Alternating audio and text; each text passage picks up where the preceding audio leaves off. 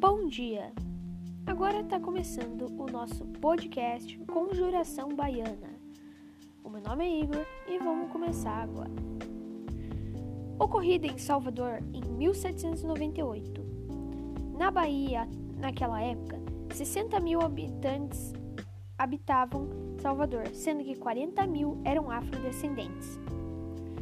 Esse, não foi, esse movimento, diferente da Inconfidência Mineira, foi feito pelo povão, ou seja, foi feito pelo povo mais humilde, mais simples, foi pela base da pirâmide.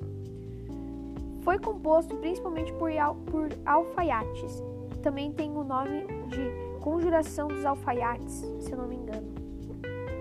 Eles espalhavam ideias que foram é, idealizadas pelos Estados Unidos, a independência dos Estados Unidos, a Revolução Francesa, eram ideias des, desses povos e desses movimentos.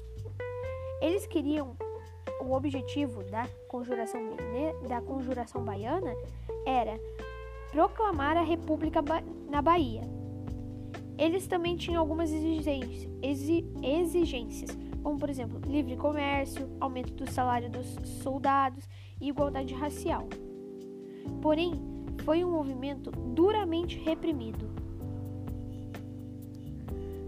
Era também composto por ideias iluministas, como eu tinha dito, independência dos Estados Unidos, etc. Outros objetivos eram os seis objetivos deles, com a conjuração baiana, que era abolir a escravidão, diminuir impostos, abrir os portos, aumento salarial e o fim do, o fim do preconceito e a proclamação da República.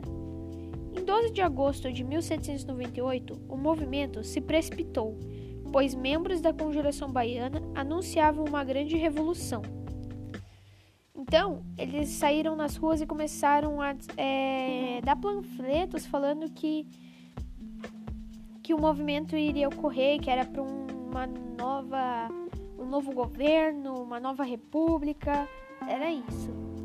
Porém, a coroa portuguesa prendeu e condenou à morte todos os integrantes do movimento. Ou seja, ela foi muito rápida. Quando ela descobriu do que estava acontecendo, eles agiram rapidamente. Ou seja, prenderam todos os integrantes e condenou à morte a maioria.